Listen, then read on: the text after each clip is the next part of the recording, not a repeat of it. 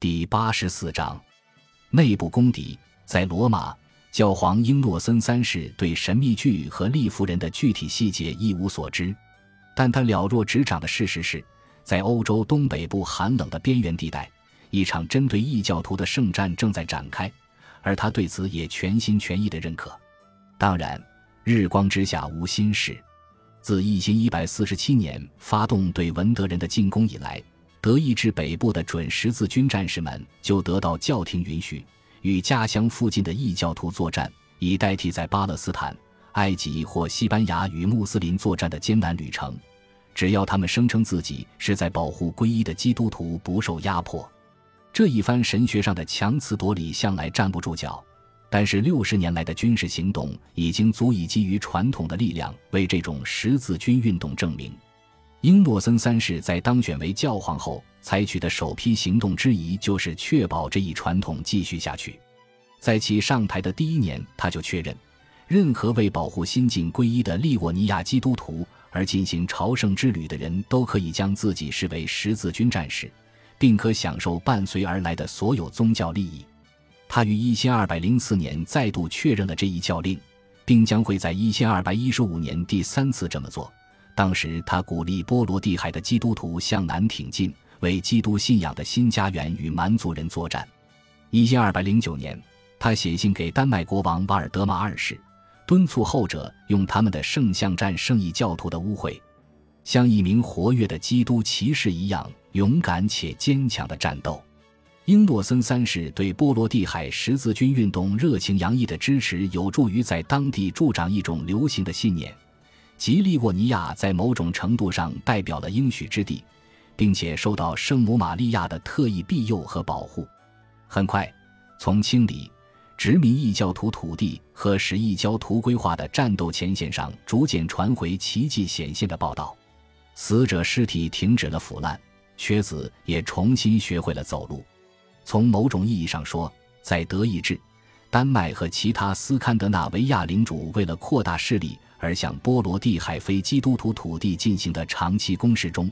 利沃尼亚十字军运动以及随后对爱沙尼亚和其他异教徒民族的远征行动只不过是其中的一小部分而已。这种努力经常会导致罗斯人和东方的其他势力成为他们的贸易竞争对手，但在英诺森三世主政教廷的背景下。像阿尔贝特主教统领下的利沃尼亚保健骑士团成员这样的战士，被反复授予十字军的身份，代表着一些与以往不同的、更具野心的意义。因为在英诺森三世的领导下，十字军运动不仅是为了保卫拉丁基督教世界与伊斯兰世界之间的辽阔边界，更是成了迫使世界各地的世俗统治者服从教皇命令的政治工具。在他十八年的教皇执政生涯中，英诺森三世总共宣布了六次十字军东征，并且激发了第七次。这些十字军中没有一支部队能到达耶路撒冷。实际上，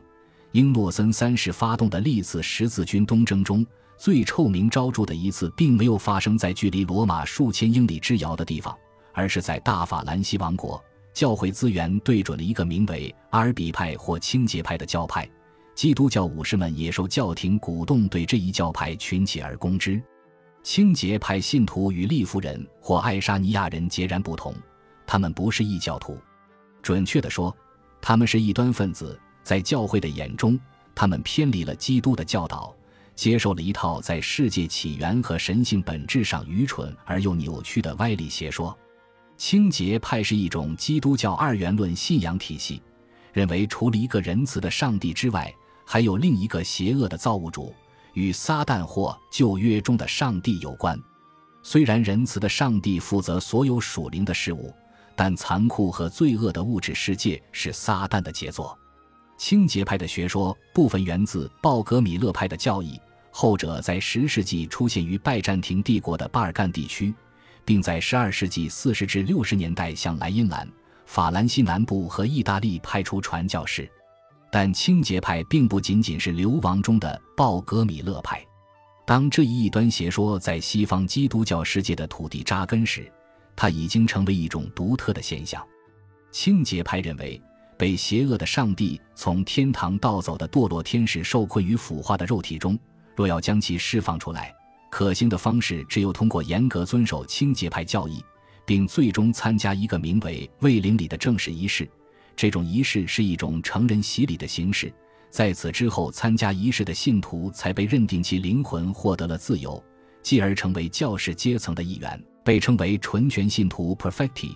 女信徒则被称为纯全信女。普通的清洁派信徒则被期望生活在像罗马教会一样等级森严的清洁派教会的仪式和教导下，维护类似主教一样的长老及侍从的权威，遵守诸如忏悔、歇饭。布道和祈祷这样的教会仪式，大多数信徒直到临近死亡时才参加卫灵礼，因为纯全信徒和纯全信女过着严苛且不切实际的苦行生活，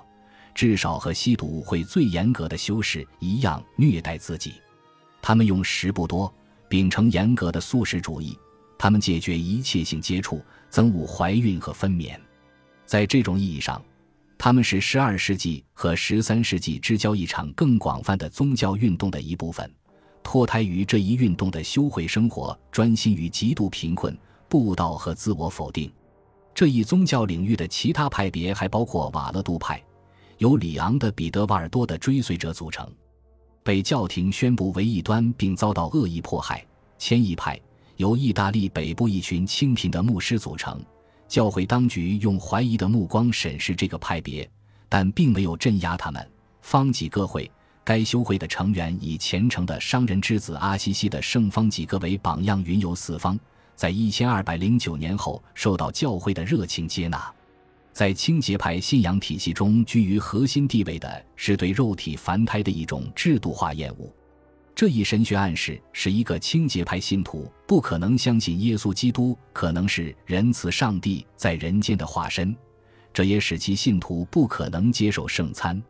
这可能是清洁派最离经叛道之处。该派信徒甚至因为毫不掩饰地蔑视罗马教会的世俗、贪婪和腐败，而与基督教的主流渐行渐远。而罗马教会禁止将包括通俗拉丁文本圣经在内的宗教典籍从拉丁文翻译成地方语言的倾向也疏远了清洁派。然而，清洁派并不是一个秘密教派，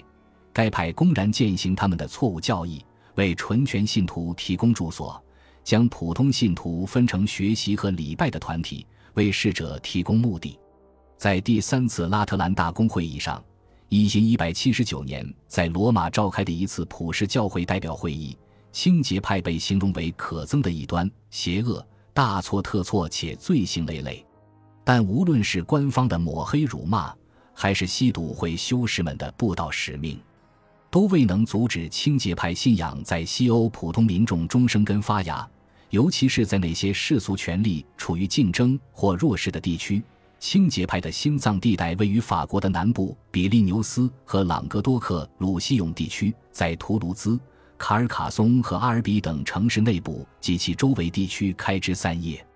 英诺森三世作为教皇的首要任务之一，就是击退清洁派和其他异端教派的浪潮，恢复天主教会的统一和正统。